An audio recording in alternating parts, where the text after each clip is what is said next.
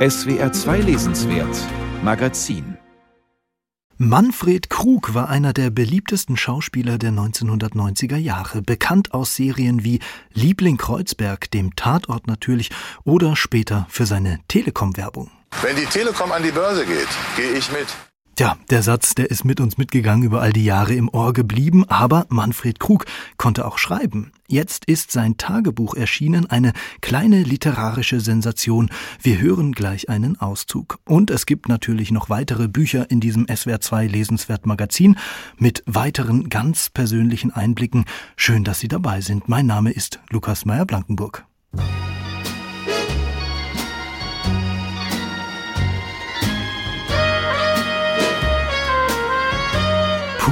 Was für eine windige Woche. Ich hab's mit einem Trick versucht. Frank Sinatra, Augen zu, einfach vorstellen, Orkan Ilenia und Zeynep.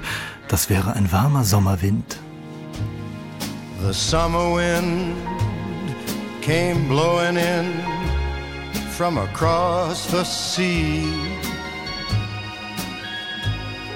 It lingered there to touch your hair and walk with me. All summer long, we sang a song, and then we strolled that golden sand. Two sweethearts and the summer wind. Like painted kites, those days and nights, they went flying by. The world was new beneath a blue umbrella sky. Then, softer than a piper man, one day it called to you. I lost you I lost you to the summer wind. The autumn wind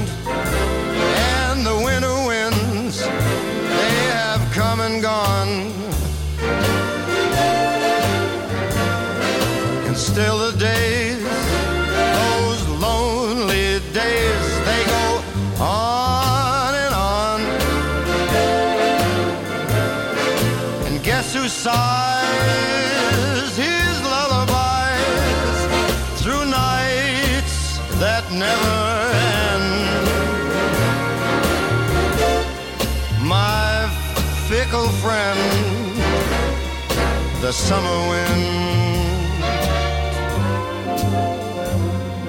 the summer wind, warm summer wind. Mm, the summer wind.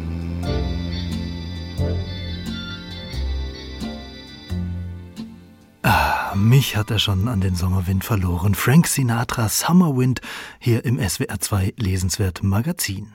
Manfred Krug, Markenzeichen Glatze, Pilotenbrille, tiefe Stimme, einer der beliebtesten deutschen Schauspieler, Tatortkommissar und Raubein, das war immer sein Image, aber dass er auch schreiben kann und eine ganz andere Seite hat, das hat er gerne selber betont. Eigentlich finde ich schon, man kann in den Figuren, die ich gespielt habe, mühelos erkennen, dass ich auch ein feinfühliger Mensch bin und dass ich auch ein sehr differenzierter Mensch bin. Aber die Pressemitmenschen, die haben dann immer gerne geschrieben, Raubatz und so weiter.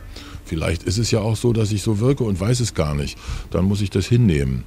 Ja, vielen ist Manfred Krug am Ende mit seiner Werbung für die Telekom-Aktie in Erinnerung geblieben, aber er hatte auch literarische Ambitionen. Sein Buch Abgehauen von 1996 über seine Emigration aus der DDR war ein großer Erfolg und dass er später auch noch weiter Tagebuch geführt hat, hat kaum jemand in seinem Umfeld gewusst. Jetzt ist sein Tagebuch aus den Jahren 1996-97 erschienen. Eine turbulente Zeit waren die beiden Jahre für Manfred Manfred Krug. Er führt ein Doppelleben, hat eine Geliebte. Mit 60 Jahren ist er nochmal Vater geworden. In seinem Eintrag vom Muttertag 1996 kommt vieles zusammen, was das Buch auszeichnet. Manfred Krug als Schauspieler mit künstlerischem Anspruch, als launischer Fernsehkritiker und als vielleicht nicht ganz leichter Partner seiner Frau Otti. Gelesen hat das Hörbuch zum Buch Manfred Krugs Sohn Daniel. Auf Ottilies Frage, warum ich keine Aufmerksamkeit zum Muttertag für sie hätte, antworte ich, weil sie nicht meine Mutter sei. Die ganze letzte Woche Liebling Kreuzberg gedreht. Ein fast reines Ostteam. Gestern war Otto Meissner am Drehort im Gerichtsgebäude Tegler Weg. Seine größte Sorge, der junge Kollege könnte zu unsympathisch, zu arrogant wirken. Da müsse gegengesteuert werden. Soll er doch gegensteuern. Ich habe es selbst schwer genug, sympathisch zu wirken, so wie ich aussehe.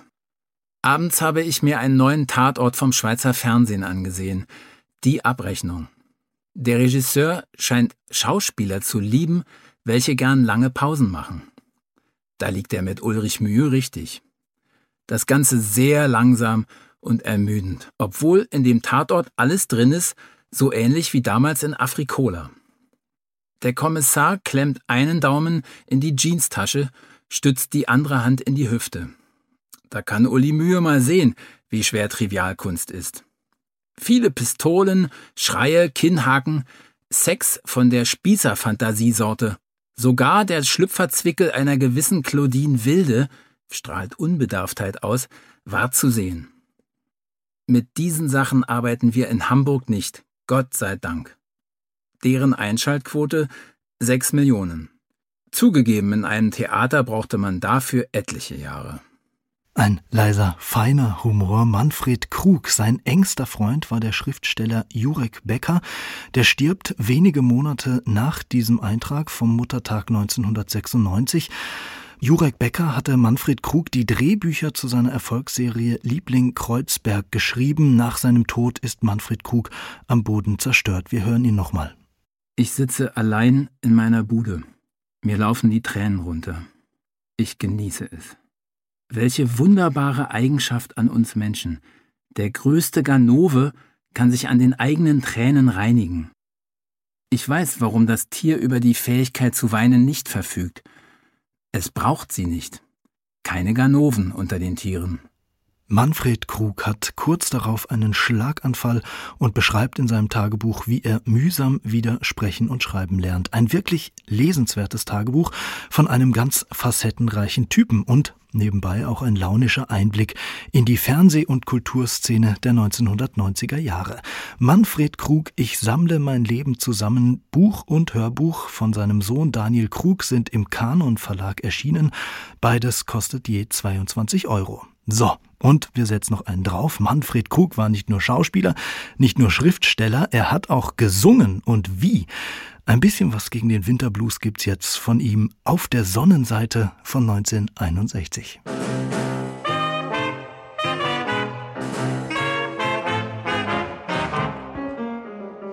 Stell die Sorgen in die Ecke,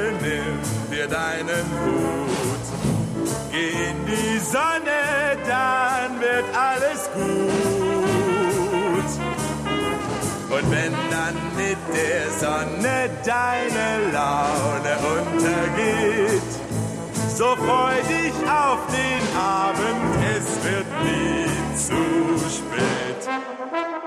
Geh doch mal ins Kino, da verfliegt die Wut. Koche mit Liebe,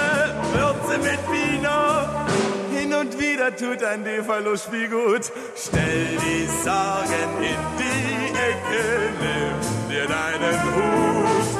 Spazier nur auf der Sonnenseite, dann wird alles gut.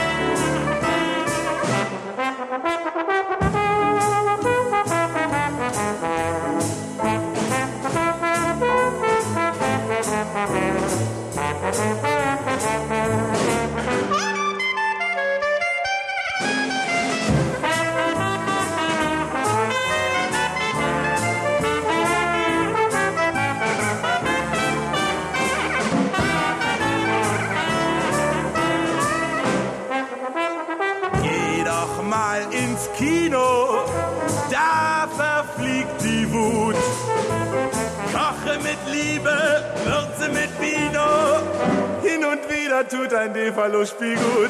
Stell die Sorgen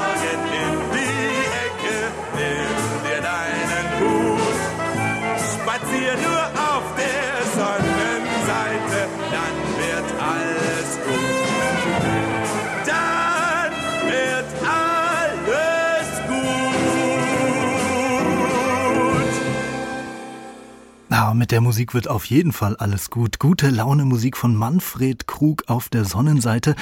Die verlassen wir jetzt. Wir wandern auf die Psycho-Couch. Wenn er beim Traumdeuten auf eine neue Erkenntnis stieß, soll Sigmund Freud zur Feier schon mal eine Zigarre mit seinem Patienten geraucht haben. Ganz so verraucht geht es heute auf psychotherapeutischen Sitzungen wahrscheinlich nicht zu, aber wer wegen seiner Zwangsneurose schon mal bei der Therapeutin saß, der oder die hat sich bestimmt auch gefragt, mit wem spreche ich da eigentlich? Philippa Perry ist Autorin und selbst auch Psychotherapeutin. In ihrem Buch Wie geht es Ihnen jetzt erfahren wir, wie Psychotherapie funktioniert und noch mehr. Wir lesen nämlich auch, was die Therapeutin denkt, wie sie sich fühlt und wir erfahren, was sie alles falsch macht. Ein ziemlich ungewöhnliches Buch über Psychotherapie. Das muss bei uns unbedingt auf unsere Analyse-Couch, haben wir uns gedacht. Anja Brockert aus der SWR Literaturredaktion. Du hast Wie geht es Ihnen jetzt gelesen, Anja? Grüß dich, hallo. Ja, hallo Lukas. Die Therapeutin Pat empfängt einen neuen Klienten. James heißt der, ein ja, ziemlich attraktiver Anwalt, wie sie sich gleich selber eingestehen muss. Er tritt selbstsicher auf, fast arrogant schon, hat aber ein Problem. Worum geht's in den Sitzungen der beiden? James ist ein Kleptomane in Nadelstreifen ah. und mit gegeltem Haar. Und zwar lässt er schon seit der Kindheit immer zwanghaft so Kleinigkeiten mitgehen. Mal ein Radiergummi, mhm. ein ähm, Schokoriegel oder ein schönes Fläschchen Olivenöl. und ähm, das wäre jetzt in seiner Position als erfolgreicher Anwalt natürlich ein Riesenproblem, wenn er erwischt werden würde. Und er schämt sich auch dafür. Und deswegen sucht er also ähm, Pat auf, mhm. begibt sich zu ihr in Therapie und diese Pet ist ganz lustig gezeichnet, nett gezeichnet. Die hat so einen ja. Pagenkopf mit Strähnchen und eine dicke Brille und Gesundheitslatschen. So ein bisschen was Schon Mütterliches. Ein bisschen ja, ein bisschen Klischee, aber auch ein bisschen Klischee. mütterlich. Ähm, und zusammen versuchen die beiden jetzt herauszufinden, was könnte der Auslöser für diese mhm. Kleptomanie sein. Also warum klaut er und wann klaut er vor allen Dingen? Welche Gefühle will er vielleicht damit vermeiden? Welche Gefühle will er damit regulieren? Ähm, und wie kann er überhaupt besser mit seinen Gefühlen Gefühlen, auch mit den schlechten Gefühlen in Kontakt kommen. Und wir erleben jetzt in dieser Fallstudie eigentlich, wie das Vertrauen zwischen Pat und James langsam wächst, wie sie irgendwann beide im Psychoboot sitzen und Abstand nehmen von den glücklich machenden mhm. Inseln der Kleptomanie sozusagen. Ja. Ähm, aber auch welche Widerstände es in so einer Therapie geben kann und wie James sich entwickelt und wie er langsam seelisch wächst. Und das ist alles mit britischem Humor erzählt. Philippa ja. Perry ist Engländerin. Ähm, ist klug und auch selbstironisch, dieses Buch. Ja, und diese Sitzung, diese Therapie von James, das ist sozusagen der rote Erzählfaden im Comic, im Buch. Das eigentlich Spannende fand ich jetzt aber ist ähm, gar nicht mal diese Therapiegeschichte, sondern dass man eben die ganze Zeit mitlesen kann, was eben auch die Therapeutin Pat denkt mhm. oder was sie beobachtet. Mist, ich habe die falsche Frage gestellt, äh, denkt sie sich mal, oder sie hat noch Krümel von, vom Frühstück auf ihrem Pulli. Hm, hast du so ein Buch über Psychotherapie schon mal gelesen?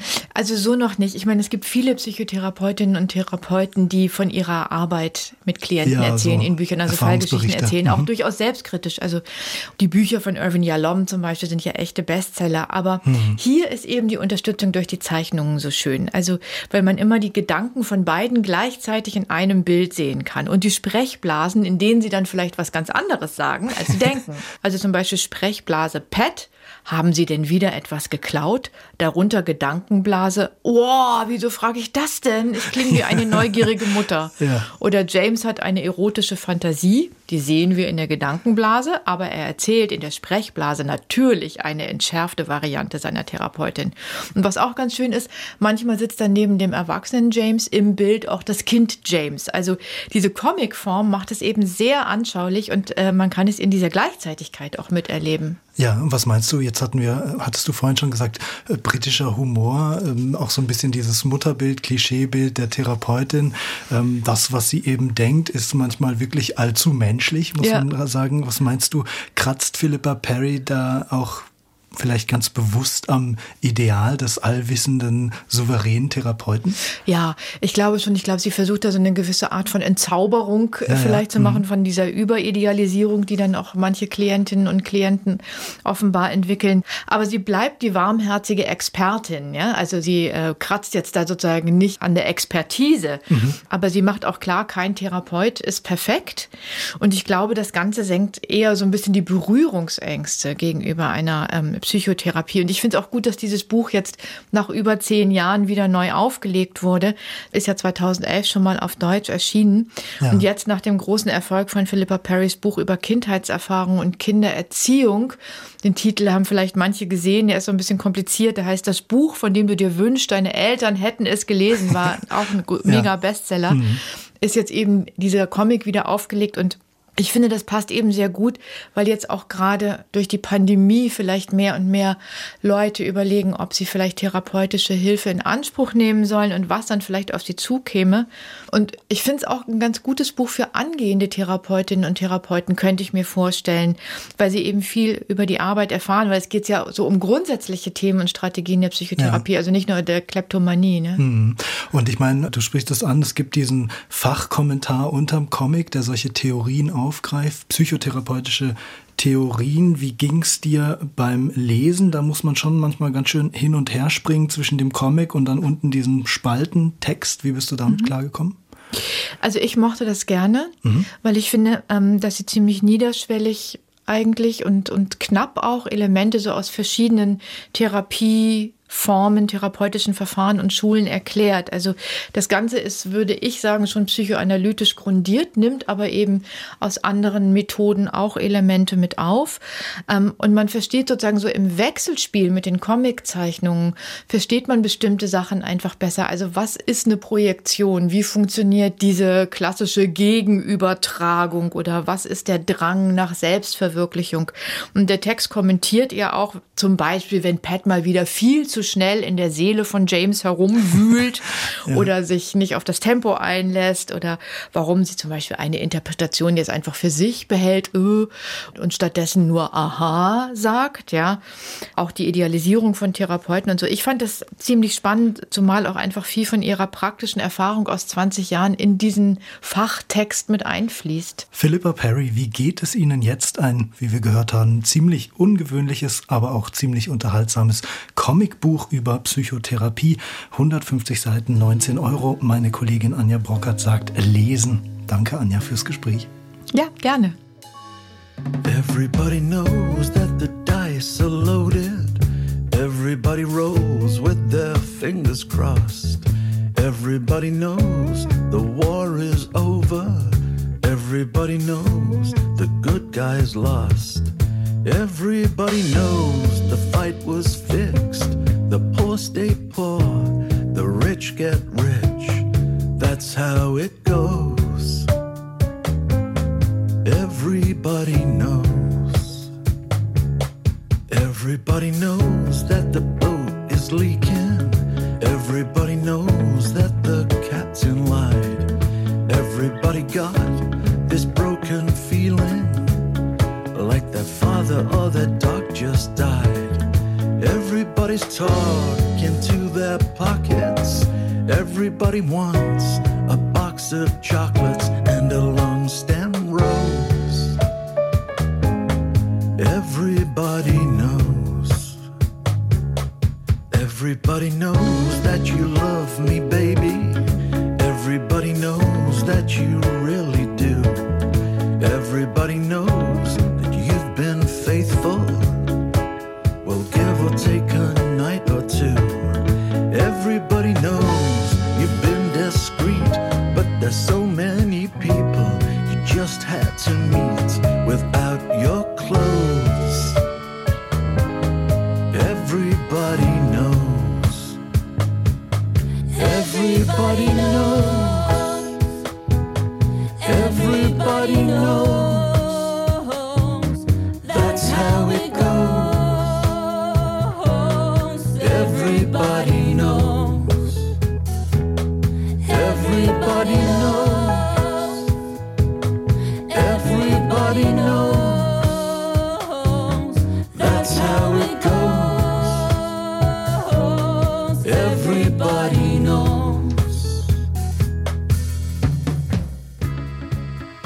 Everybody Knows von der britischen Band The Specials hier im SWR 2 lesenswertem Magazin.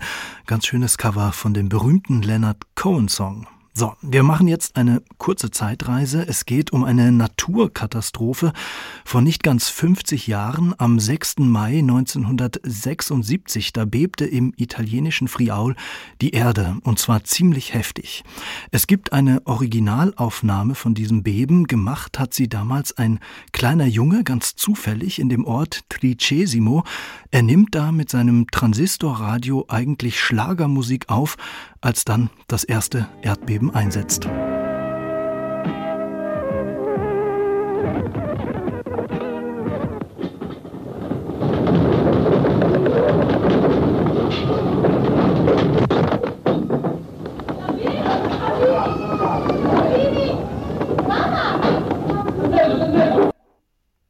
Da wird's einem ganz anders, wenn man das hört. Knapp eine Minute später sind 981 Menschen tot. Es ist das erste von zwei Beben, bei dem dann insgesamt mehr als 1000 Menschen sterben. Die Katastrophe damals hat Italien, hat Europa erschüttert und sie prägt die Gegend bis heute. Esther Kinski, stilistisch und literarisch eine wirklich herausragende Autorin, hat ein Buch über die Erdbeben im Friaul geschrieben und über das, was diese Beben mit den Menschen gemacht haben. Sieben Lebensgeschichten, eng verknüpft mit Landschafts- und Naturbeschreibungen, ein Gedächtnis der Zerstörung. Rombo heißt es, so nennt man auf Italienisch das Grummeln in der Erde, das so ein Beben ankündigt. Carsten Otte hat das Buch gelesen und findet ein literarisches Meisterwerk. Schon mit dem lautmalerischen Titel zeigt Esther Kinski, dass für die Ästhetik dieses Buchs audiovisuelle Sinneseindrücke eine wichtige Rolle spielen. Rombo heißt der Roman, und dieses italienische Wort bezeichnet das unterirdische, dunkel grollende Geräusch, das einem starken Erdbeben vorausgeht, wie es sich im Mai und im September 1976 im Friaul im Nordosten Italiens ereignet hat. Viele Orte der Region wurden zerstört, 45.000 Menschen verloren ihr Obdach, Kirchen und andere Baudenkmäler stürzten ein, fast 1000 Menschen starben, als sich die afrikanische unter die eurasische irdische Erdplatte schob und die Alpen, wie die Geologen sagen, auffaltete. Kinski spürt in Rombo nun den Bruchlinien dieser Katastrophe nach, sowohl in den Biografien der betroffenen Menschen als auch in der Kultur- und Naturlandschaft. Im Mittelpunkt des Textes stehen die Erinnerungen von sieben Einheimischen aus einem nicht näher benannten Bergdorf, wie der Friedhofsmitarbeiter Anselmo, der sich an die Vorboten der ersten Erdstöße noch Jahre später gut erinnert. Es war fast dunkel und still wie noch nie, so eine ganz tiefe Stille auf einmal, und dann begann ein tiefes Summen, und da lief ein Grollen und Zittern und Knirschen durch alles, und ich sprang auf und sah noch im allerletzten Dämmerlicht aus dem Fenster den dunklen Schnee, der sich vom Kanin löste. Der Monte Canin, ein langgezogener und massiver Gebirgszug mit zerfurchten Hochflächen und tiefen Schluchten, steht dort seit je drohend über den Menschen, erinnert an die Allgewalt der Natur. Präzise und kenntnisreich beschreibt Kinski die Schroffheit der Felsen, die hier mehr sind als ein interessanter Landschaftsrahmen für die Erdbebenstory. Sie sind vielmehr Teil einer Topographie der Erinnerung, zu der die Veränderungen in der Natur, das Leid der Menschen, aber auch das der verstörten Tiere gehört. Dabei geht es weniger um das Archaische der Landschaft und das Heroische der Bevölkerung, sondern um die großen und kleinen Risse, die sich auch schon vor dem Erdbeben auftaten, und zwar in jeder Hinsicht, bis ins Eheleben der Protagonisten hinein. Der Alltag der Kaninchenzüchterin Lina zum Beispiel war immer schon von Trennungen geprägt.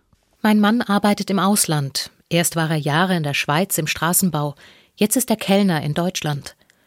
Alle paar Monate kommt er nach Hause, dann wird am Haus gebaut, repariert, Holz geschlagen. So ist das hier immer gewesen.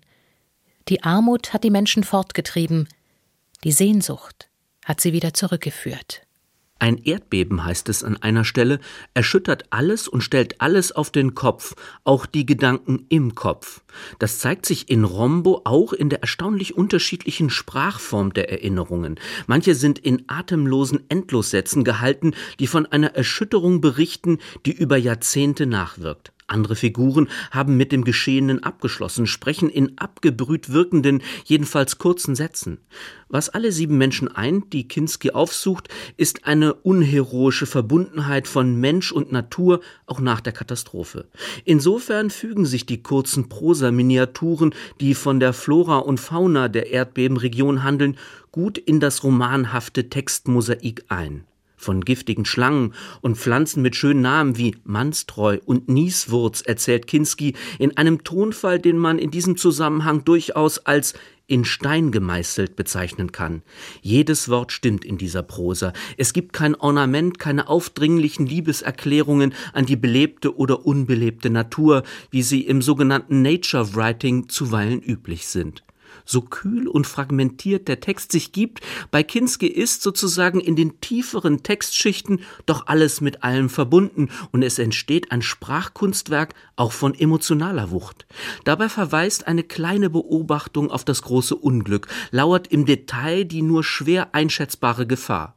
Selbst der Sprache ist nicht immer zu trauen. So beschreibt Kinski eine Pflanze namens brennender Busch, die zwar Flammen erzeugen kann, allerdings kein Busch, sondern eine Blume ist. Die Samenkapseln öffnen sich platzend im Sommer und schleudern die Samen einige Meter weit. So wandert die Blume von Kalkboden zu Kalkboden, überquert Meere in den Taschen und Kleidungsfalten der Wanderer, siedelt sich an, wo dann und wann die Sonne so heiß darauf scheint, dass sich die zitronenduftige Ausdünstung der Blüten zu stillen blauen Flämmchen entzünden, die jedoch der Pflanze und den rosa geäderten Blüten keinen Schaden zufügen. Rombo ist ein Roman, der nicht nur olfaktorische, akustische und sprachliche Phänomene aufgreift, sondern auch die rein textliche Ebene verlässt. In Venzone, einem stark vom Beben betroffenen Ort, wurde der Dom weitgehend zerstört. Die Einheimischen sortierten schon bald die Trümmer auf einem großen Schotterfeld und entdeckten Markierungen, die, wie es im Text heißt, vor Jahrhunderten die Steinmetze und ihre Werkstätten hinterlassen hatten und die ursprünglich in den Fugen der Gebäude verschwanden.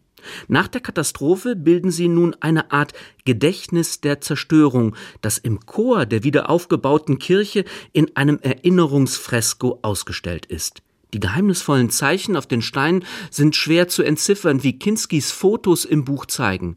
Diese von der Zeit verschlüsselten Bilder, schreibt die Autorin, würden vom Erinnern als Aufgabe handeln. Und mit Rombo kommt Esther Kinski diesem Anspruch tatsächlich meisterhaft nach. Carsten Otte ist begeistert von Esther Kinskis Roman Rombo, erschienen bei Surkamp, 264 Seiten, 24 Euro. To be or not to be. To free or not to free. To crawl or not to crawl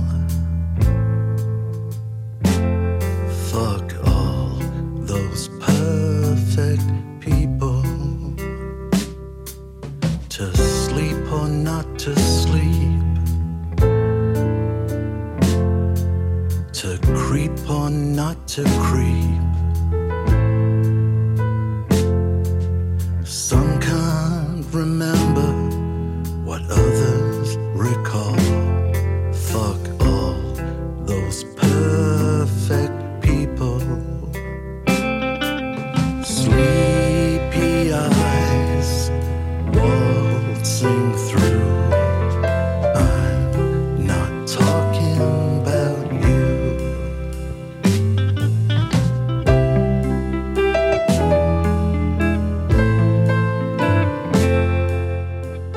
Ska-Band des Specials im SWR2 lesenswerten Magazin. Die Band ist seit vielen, vielen Jahren Avantgarde in der britischen Musikszene. Toller Stilmix.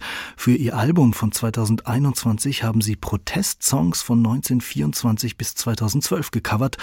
Einer davon, den haben wir gerade gehört, Fuck All the Perfect People von Chip Taylor. Klasse. So, wir springen in die Gegenwart. Es geht nicht mehr um Protest, wie gerade gehört, sondern um Feminismus. Amia Srinivasan gilt als Starphilosophin. Sie ist gerade einmal 37 Jahre alt, lehrt an der renommierten britischen Oxford Uni und sie beschäftigt sich mit Sex. Was prägt unser Begehren? Gibt es vielleicht sogar ein Recht auf Sex? The Right to Sex? So hieß ein Essay von ihr Anfang 2018 erschienen. Der Text ist damals mitten in die MeToo-Debatte geplatzt und hat im angloamerikanischen Raum für mächtig Aufsehen gesorgt. Amia Srinivasan beschreibt Sex vor allem als politisches Phänomen, als eine Frage von Macht und auch von der Art, wie wir von Bildern in den Medien geprägt werden. Vergangenes Jahr ist ein ganzer Essayband von ihr erschienen. Das Buch wurde zum Bestseller der Sunday Times und in England ein Buch des Jahres. Aber eben auch ziemlich kontrovers diskutiert. Das können wir jetzt auch, denn diese Woche ist The Right to Sex auch auf Deutsch erschienen. Das Recht auf Sex ist der Titel Feminismus im 21. Jahrhundert. SWR Kulturredakteurin Silke Arning hat die Thesen von Amia Srinivasan für uns mal abgeklopft. Grüß dich, Silke. Hallo, dich, Lukas. Ja, bevor wir auf die Thesen eingehen, manche sagen ja schon das neue feministische Manifest unserer Zeit. Ganz kurz erstmal zur Person. Klär uns auf, wer ist Amia Srinivasan? Sie ist Professorin für soziale und politische Theorie am All Souls College in Oxford und Inhaberin eines sehr renommierten Lehrstuhls, auf dem schon der große Intellektuelle und Philosoph Josiah Berlin gesessen hat. Mhm. Mit 37 Jahren ist sie nicht nur die jüngste Akademikerin an dieser Stelle, sie ist auch die erste erste Frau und die erste Person of Color auf diesem Lehrstuhl. Sie ist nämlich 1984 in Bahrain geboren, ist dann als Tochter indischer Eltern in New York aufgewachsen, hat dann in Yale studiert, ist dann nach Oxford gegangen und dort hat sie auch ihre Abschlüsse gemacht. Also okay. sehr zielstrebig ja, unterwegs. Mhm. Aber nicht nur im akademischen, auch im ja, populären Bereich. Sie schreibt Beiträge zum Beispiel fürs New York Magazine oder für die Financial Times. Also sie ist vielfältig unterwegs. Mhm. Äh, der Titel ist auf den ersten Blick ziemlich irritierend. Ich hatte es ja schon gesagt, ihr erster Text zum Thema, dieser Essay, der hatte auch schon diese Überschrift The Right to Sex. Gibt es das überhaupt, ein Recht auf Sex? Wie kommt sie zu dieser Formulierung?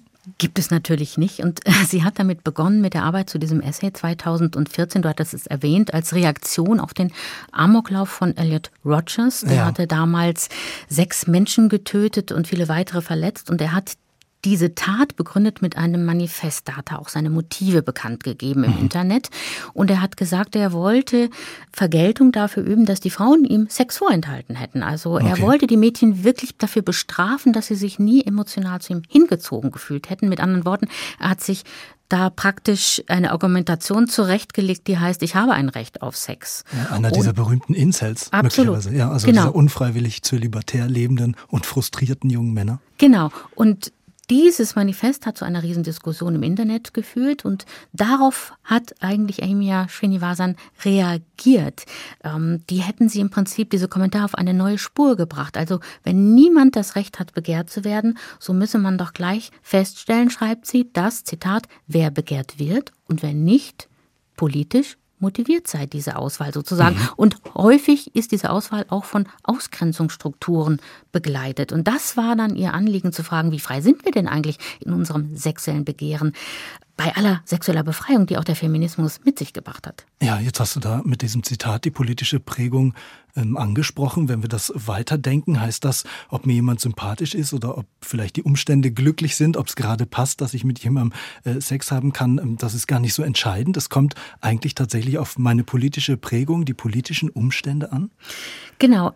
Wir haben ja in unserer Gesellschaft gewisse Idealvorstellungen, die davon sind wir einfach geprägt. Also es gibt so ein Ranking bei den Frauen zum Beispiel. In der Regel stehen die schlanken, jungen, blonden, körperlich mhm. und geistig fitten Mädchen ganz oben. Und wer nicht in diese Kategorie fällt, der hat es einfach schwer.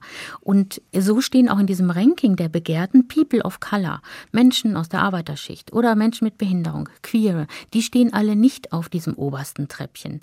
Und für Srinivasan hat das offensichtlich rassistische Gründe. Wenn zum Beispiel eine junge, schwarze, eigentlich beliebte Frau davon erzählt, dass sie beim Dating in ihrem überwiegend weißen College außen vor bleibt. Mhm. Und so sieht sie auch einen Sexualrassismus in vielen anderen Zusammenhängen. Und Sexualrassismus lerne ich jetzt auch gerade ja. zum ersten Mal. Mhm. Genau. Und ähm, wie frei wir sind also in unserem Begehren, das ist eben diese große Fragezeichen. Ist unser Begehren nicht vielmehr normiert, anerzogen, ritualisiert. Und da beschäftigt sie sich zum Beispiel in einem anderen Essay mit dem Einfluss der Pornografie auf unsere sexuelle Prägung. Sie hat mit Studierenden darüber gesprochen und ihre Beobachtung ist, Pornografie hat eine unglaubliche Macht. Die Teenies wollen einfach wissen, wie es geht. Sie schauen die Filme und die transportieren den üblichen, Zitat, heterosexistischen, rassistischen, ableistischen, oh, erotischen Standard. Also ganz, ganz, kommt ganz schön viel. Kommt ganz schön viel zusammen. zusammen, genau. Aber diese Pornos, muss man sagen, prägen Bilder und die lassen sich auch dann später nicht mehr durch einen Sexualkundeunterricht oder Bildungsangebote neutralisieren. Ja, und in diesen Pornos, du hast es angesprochen, da gibt es immer ein ziemlich klares Machtverhältnis zwischen äh, Mann und Frau. Ich hatte es ja gesagt, dieser erste Essay von Amia Srinivasan zum Thema. Der platzte damals ja mitten in diese MeToo-Debatte. Geht es jetzt auch nach wie vor darum, also eben nicht nur ums Machtverhältnis, sondern auch um den Machtmissbrauch? Es geht zumindest um die Beziehung in beruflichen Kontexten. Und darüber hat sie sich auch unterhalten, weil da geht es natürlich ganz schnell um Abhängigkeiten und da kann es sehr schnell heikel werden. Und ja. da hat sie auch mit ihren Studierenden gesprochen. Es gibt ein Kapitel, warum man nicht mit den Studierenden schlafen sollte. Okay. Da sind die ähm, amerikanischen, angloamerikanischen Universitäten eindeutig. Das ist verboten. Es gibt eben dieses Machtgefälle. Sie will aber noch mal sagen, es gibt auch noch andere Aspekte dabei, nämlich dass zum Beispiel sie beobachtet hat, dass wenn Mädchen in ihrem Professor ein Vorbild sehen, wenn sie für ihn schwärmen, dass sie sehr leicht bereit sind, dann auch eine äh, sexuelle Beziehung mit ihm einzugehen. Während umgekehrt Studenten, wenn die ihren Professor als Vorbild sehen oder ihre Professorin, dann eigentlich eher versuchen, dem nachzueifern und nicht sofort sagen, ich gehe mit dir ins Bett. Okay. Ja? Und das macht sie also einen Unterschied aus, dass da sozusagen, wenn diese Macht ausgenutzt wird, werden auch Rollenverhalten weiter transportiert. Also ich finde das ein bisschen schwierig, diesen bisschen Punkt steil. nachzuvollziehen, mhm. weil ich glaube, dass auch Mädchen, wenn sie einen Professor sozusagen als Vorbild empfinden, auch ihm nacheifern, einfach versuchen, sich einfach für den Stoff zu engagieren und auch gut zu sein in ihrem Fach. Ja, im angloamerikanischen Raum, hat man schon gesagt, hat das für ganz schöne Wellen gesorgt oder auch immer noch sorgt die Arbeit von Emir Srinivasan für viel Diskussion.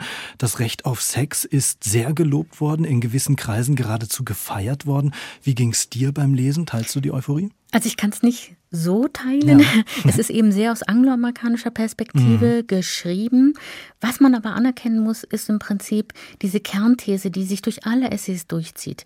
Es geht ihr darum zu sensibilisieren, die Perspektive zu wechseln, kritisch zu hinterfragen, was ist die Norm? Welche politischen Umstände haben diese Norm geprägt eigentlich? Und dieses gegen den Strich denken, das ist einfach mal wichtig auch, denke ich, diesmal anzuregen und Dinge einfach mal zu hinterfragen, die, weil sie schon immer so sind, eben vielleicht auch weiterhin so laufen sollten. Also das ist, glaube ich, ein ganz großer Wert dieses Buches. Ja, aber die neue Feminismus-Theorie unserer Tage ist es noch nicht für dich. Würde ich nicht sagen, nein. Okay. Amia Srinivasan, das Recht auf Sex, Feminismus im 21. Jahrhundert. Der Essayband ist diese Woche erschienen bei Klett Cotta 260. Volle Seiten, wie wir gerade gehört haben, für 24 Euro. Danke dir, Silke, für die Einschätzung. Sehr gern. I don't mind failing in this world. I don't mind failing. In this world. Don't mind wearing the ragged breeches, cause those who succeed are the sons of bitches. I don't mind failing in this world.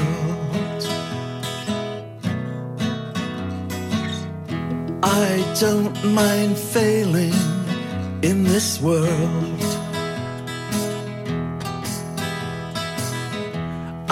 Don't mind failing in this world. I'll stay down with the raggedy crew, cause guessing up there means stepping on you, so I don't mind failing in this world. I don't mind failing in this world.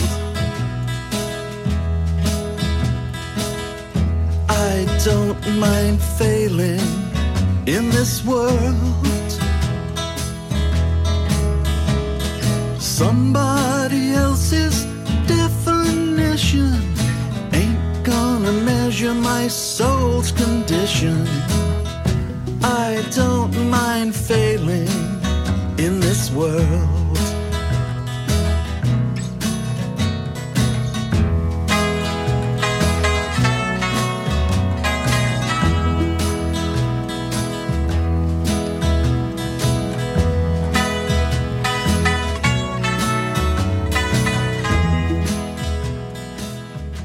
Ist vielleicht ein ganz gutes Lebensmotto. I don't mind failing in this world. The Specials im SWR 2 lesenswerten Magazin. Wie gerecht ist unser Rechtssystem? Diese Frage treibt Ronen Steinke seit Jahren um. Er ist Journalist bei der Süddeutschen Zeitung, ist bekannt geworden mit einem tollen Buch über den Frankfurter Generalstaatsanwalt Fritz Bauer. Und für sein neues Buch hat Ronen Steinke Gerichtsprozesse beobachtet, und zwar gegen die ganz Großen, also etwa gegen reiche Unternehmer, die Millionen an Steuern hinterziehen, aber auch gegen die ganz kleinen Hartz-IV-Empfänger etwa, die im Supermarkt mal eine Packung Kerzen mitgehen lassen. Das Ergebnis seiner Recherche ist auch der Titel des Buches. Vor dem Gesetz sind nicht alle gleich. Eva Kanowski hat bestürzt gelesen, dass der erste Grundsatz in unserem Rechtssystem nach den Recherchen von Ronen Steinke ganz offenbar nicht gilt. Alle Menschen sind vor dem Gesetz gleich. So steht es im Grundgesetz.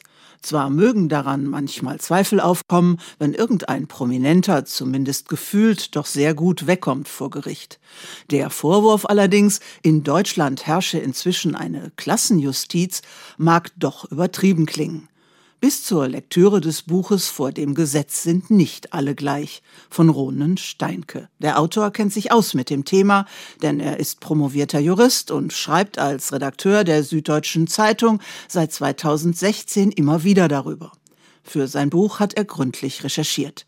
Er hat mit fast 20 Rechtsanwaltskanzleien in ganz Deutschland gesprochen, ebenso viele Staatsanwälte und Richterinnen interviewt und Wissenschaftlerinnen und Wissenschaftler der juristischen Fakultäten renommierter Unis befragt. Er hat im Gefängnis mit Personal und Einsitzenden gesprochen, er hat sich bei Verfahren in Gerichtssäle gesetzt und akribisch Statistiken ausgewertet, wie den ausführlichen Fußnoten zu entnehmen ist. Will heißen, der Titel seines Buches mag zwar salopp daherkommen, doch er ist berechtigt. Der Rechtsstaat basiert auf dem Versprechen, dass alle Menschen vor dem Gesetz gleich sind. Aber die Realität ist oft eine andere. Arme und Reiche sind vor dem Strafrecht in vielerlei Hinsicht ungleich. Die Justiz begünstigt jene, die begütert sind, und sie benachteiligt jene, die nichts haben. Das Vermögen in Deutschland ist so ungleich verteilt wie in keinem anderen Land der Eurozone. Das reichste Hundertstel der Bürger verfügt über ein Drittel des Vermögens. Am anderen Ende besitzen Millionen Menschen kaum etwas oder sie sind überschuldet. Und ähnlich wie in unserem Bildungssystem, wo die Chancen für Kinder abhängig von ihrer Herkunft ungleich verteilt sind, ist dieses Gefälle auch im Rechtssystem steil. Oft sind Bücher, die sich mit juristischen Themen befassen, für Laien unverständlich. Für Steinkes Buch gilt das nicht. Er schreibt locker und vermeidet Juristenjargon. Eingeflochtene Reportageelemente tragen zur Anschaulichkeit bei, denn sie stellen Menschen vor, denen nicht wirklich Gerechtigkeit widerfahren ist. Weil sie arm sind, fällt ihre Strafe besonders hart aus. Oder sie sind reich und kommen mit einem blauen Auge davon.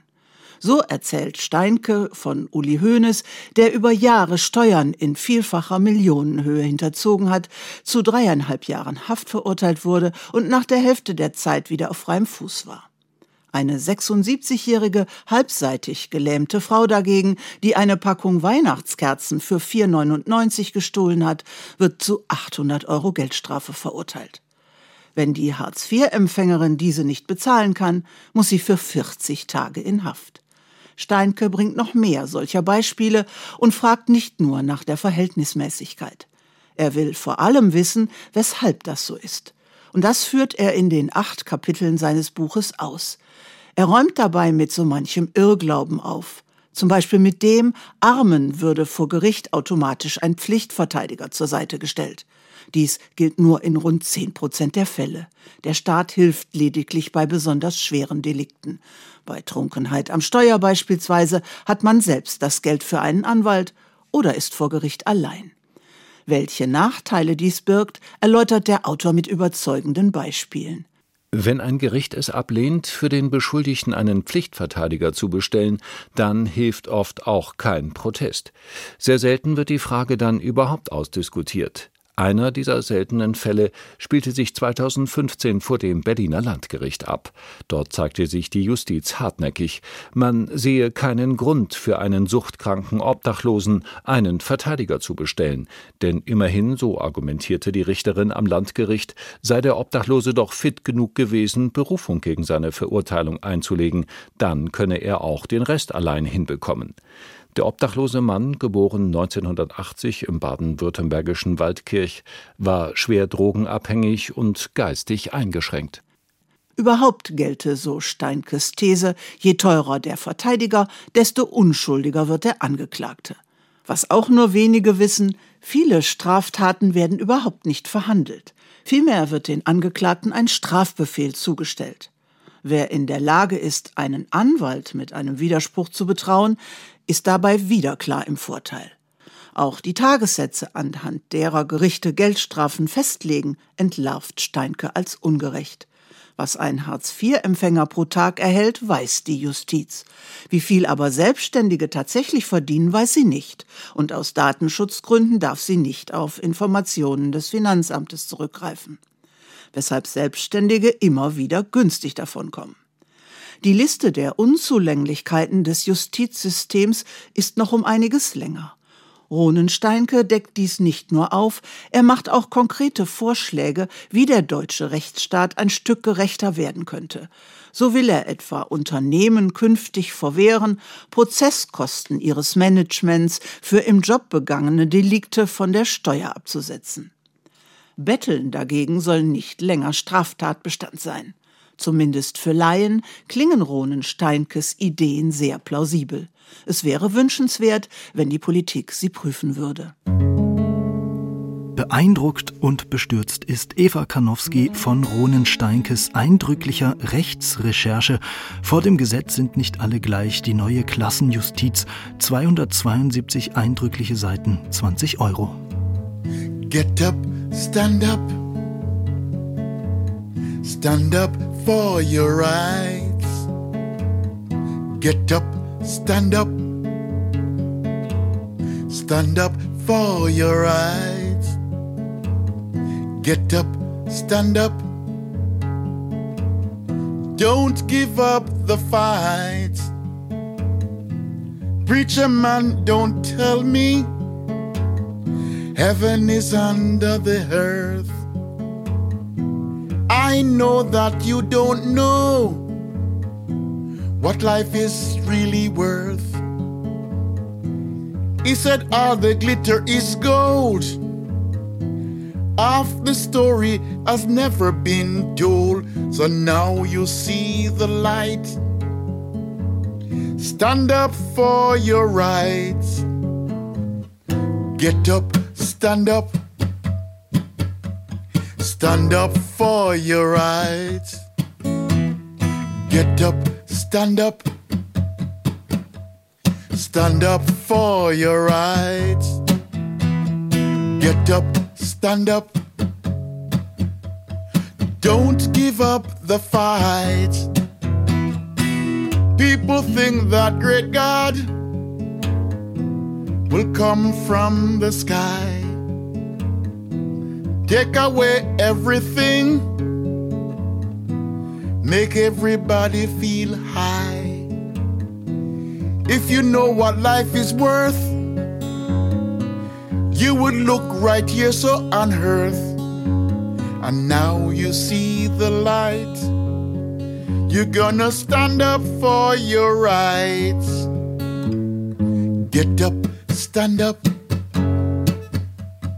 Stand up for your rights. Get up, stand up.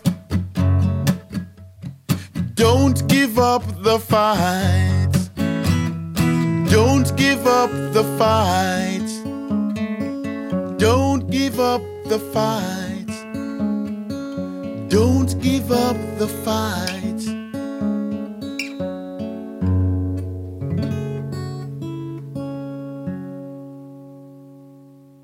Lassen wir noch ausklingen. Der Klassiker von Bob Marley, Get Up, Stand Up. Mal ganz anders von The Specials. Das SWR 2 Lesenswert Magazin ist jetzt fast schon wieder zu Ende. Aber wo wir mit dem Song gerade schon so in eine nachdenkliche Stimmung geraten sind, da möchte ich Sie an dieser Stelle an einen besonderen Autor erinnern. Am Mittwoch wäre Aharon Appelfeld 90 Jahre alt geworden, der große israelische Autor von Büchern wie Badenheim, Der eiserne Pfad oder ganz aktuell und nach seinem Tod erschienen Sommernächte. Aharon Appelfeld war Jude, Holocaust-Überlebender, 1932 in Tschernowitz geboren. Mit acht Jahren erlebt er den Einmarsch der Nazis, seine Mutter wird ermordet. Er wird mit seinem Vater ins Ghetto verschleppt, flieht als kleiner Junge, schlägt sich alleine durch und geht nach dem Krieg nach Palästina. Deutsch, Rumänisch, Russisch, das waren eigentlich seine Muttersprachen. Geschrieben hat er später in seiner Stiefmuttersprache, wie er sie nannte, auf Hebräisch. Schreiben war für mich eine existenzielle Frage. Ich wollte mein Heim erobern. Ich wollte mein Heim haben. Wie machst du das? Nur durch Worte, nur durch irgendwo Erinnerungen. Meine Erinnerung war nicht groß, ich war ein Kind. Und dann kommt die Imagination, wie sagt man, die Vorstellungskraft. Das hilft mir zu bauen, eine gute Gegend, einen guten Raum für mich und meine Eltern, so dass ich habe ein Heim jetzt. Ich habe 40 Bücher geschrieben, so ich habe ein Heim. Ich habe nicht nur ein Heim, ich habe eine, ein Viertel. Das war Aharon Appelfeld in einem SWR2 Zeitgenossengespräch von 2008. Gestorben ist er dann zehn Jahre später, 2018 in Israel aber seine Bücher, die bleiben. Und durch dieses Leseviertel, das er geschaffen hat mit seinen Büchern, da lohnt es sich unbedingt einmal wieder zu streifen. Ihm zuzuhören, wenn er aus seinem Leben erzählt, ist aber auch ganz beeindruckend. Das SWR2 Zeitgenossengespräch mit Aharon Appelfeld können Sie hören auf swr2.de und da finden Sie wie immer auch alle anderen Beiträge aus diesem SWR2 Lesenswert Magazin oder unterwegs auf dem Handy in der SWR2 App. Hier geht's weiter mit SWR 2 aktuell. Danach das Hörspiel zum 80. Todestag eines anderen großen Autors. Stefan Zweig, Brief einer Unbekannten, möchte ich Ihnen sehr empfehlen. Mein Name ist Lukas Meyer-Blankenburg. An der Technik war Angela Raymond. Hier sind noch einmal die Specials. Freedom Highway.